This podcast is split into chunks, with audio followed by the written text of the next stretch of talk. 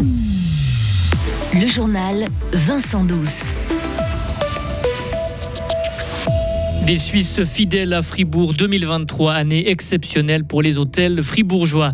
Il faut remettre du relationnel dans les soins. C'est une des solutions pour redonner du sens à celles et ceux qui travaillent dans les EMS. Des ex-conseillers fédéraux qui donnent leur avis sur la 13e rente AVS, ça ne passe pas. Des retraités sortent dans la rue pour crier leur colère. Eux ne gagnent pas 20 000 francs par mois. Très belle année pour les hôtels du canton de Fribourg. C'est même un record pour 2023. Hier, Suisse Tourisme annonçait aussi une année record pour le secteur de l'hôtellerie grâce au retour de la clientèle étrangère. Une tendance qui se confirme donc aussi chez nous, Karine Baumgartner. Oui, j'ai rencontré le directeur de l'Union fribourgeoise du tourisme, Pierre-Alain Morard, ce matin, tout sourire après la publication de ces chiffres. Il m'a avoué que Fribourg figure de petits poussets en termes de nuitées hôtelières, sur près de 42 millions d'unités au total sur l'ensemble du pays. Voici ce que pèse exactement notre canton. 496 830 nuitées. Ça veut dire qu'on est tout près du demi-million de nuitées hôtelières pour l'année 2023. Et ça représente une hausse de 4,9% par rapport à 2022, qui était déjà une bonne année. Et on est également en dessus de l'année 2019, qui était une année record. La question est qui sont ces clients qui séjournent sur le territoire fribourgeois? Alors ailleurs en Suisse, ce sont les touristes asiatiques et américains qui reviennent en force et ça n'est pas la clientèle cible à Fribourg. Pierre-Alain Morard. On remarque alors euh, en segmentant un peu la, clientèle que la clientèle suisse, qui est bien sûr le marché le plus important pour nous, est toujours présente à, près de 70%, ce qui est pour nous très réjouissant parce que c'est là où on a fait nos campagnes euh, dans le cadre du plan de relance, euh, dans le cadre de ces années difficiles du Covid.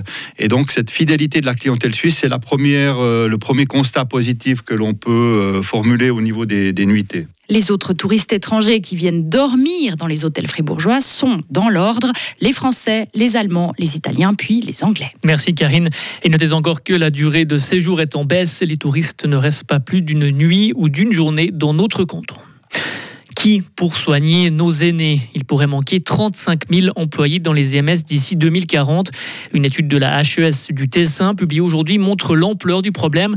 Le personnel soignant est épuisé et quitte la profession, faute de reconnaissance à cause des conditions de travail et de salaire et parce qu'il n'effectue pas le travail pour lequel il a été formé.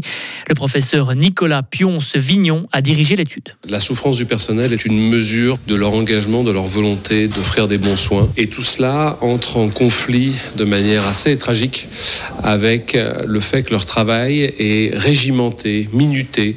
À cause de cette organisation du travail, il est difficile de répondre aux besoins et aux désirs des résidents. L'organisation des EMS est avant tout dictée par une approche médicale qu'on appelle médico-technique, mais il s'agit d'être conscient que, je crois que le terme en français est clair, établissement médico-social.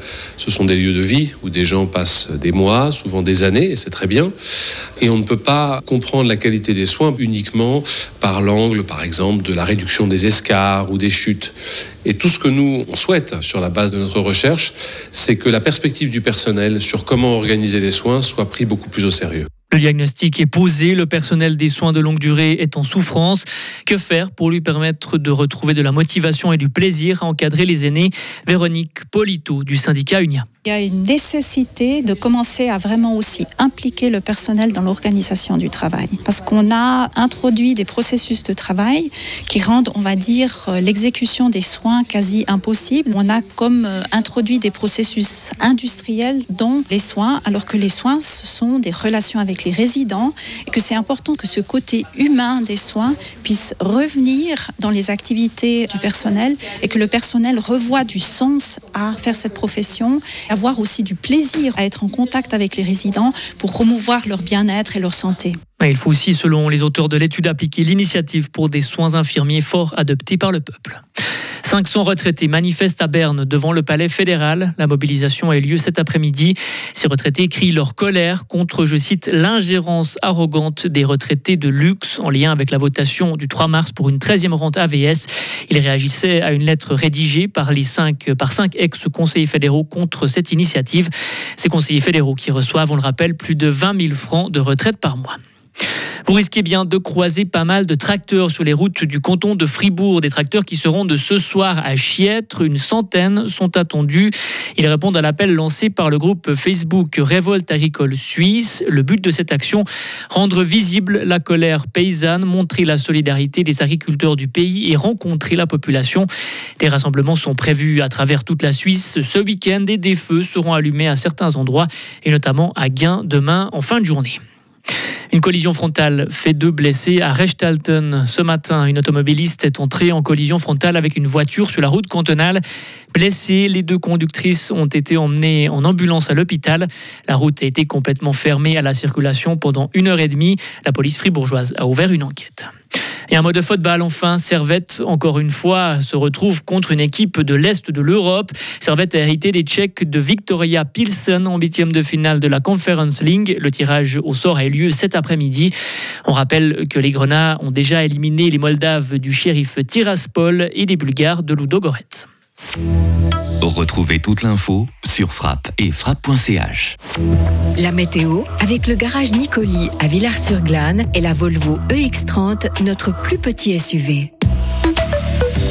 Demain samedi, le temps sera plutôt bien ensoleillé avec des passages nuageux parfois étendus. Quelques averses sont possibles. Il va faire 9 degrés au maximum. Pour ce qui est de dimanche, le temps sera toujours en partie ensoleillé le matin avant l'arrivée des nuages l'après-midi. Quelques averses sont aussi possibles. La neige va tomber entre 1000 et 1300 mètres d'altitude et il va faire de 8 à 11 degrés. Le temps sera nuageux pour le début de la semaine prochaine.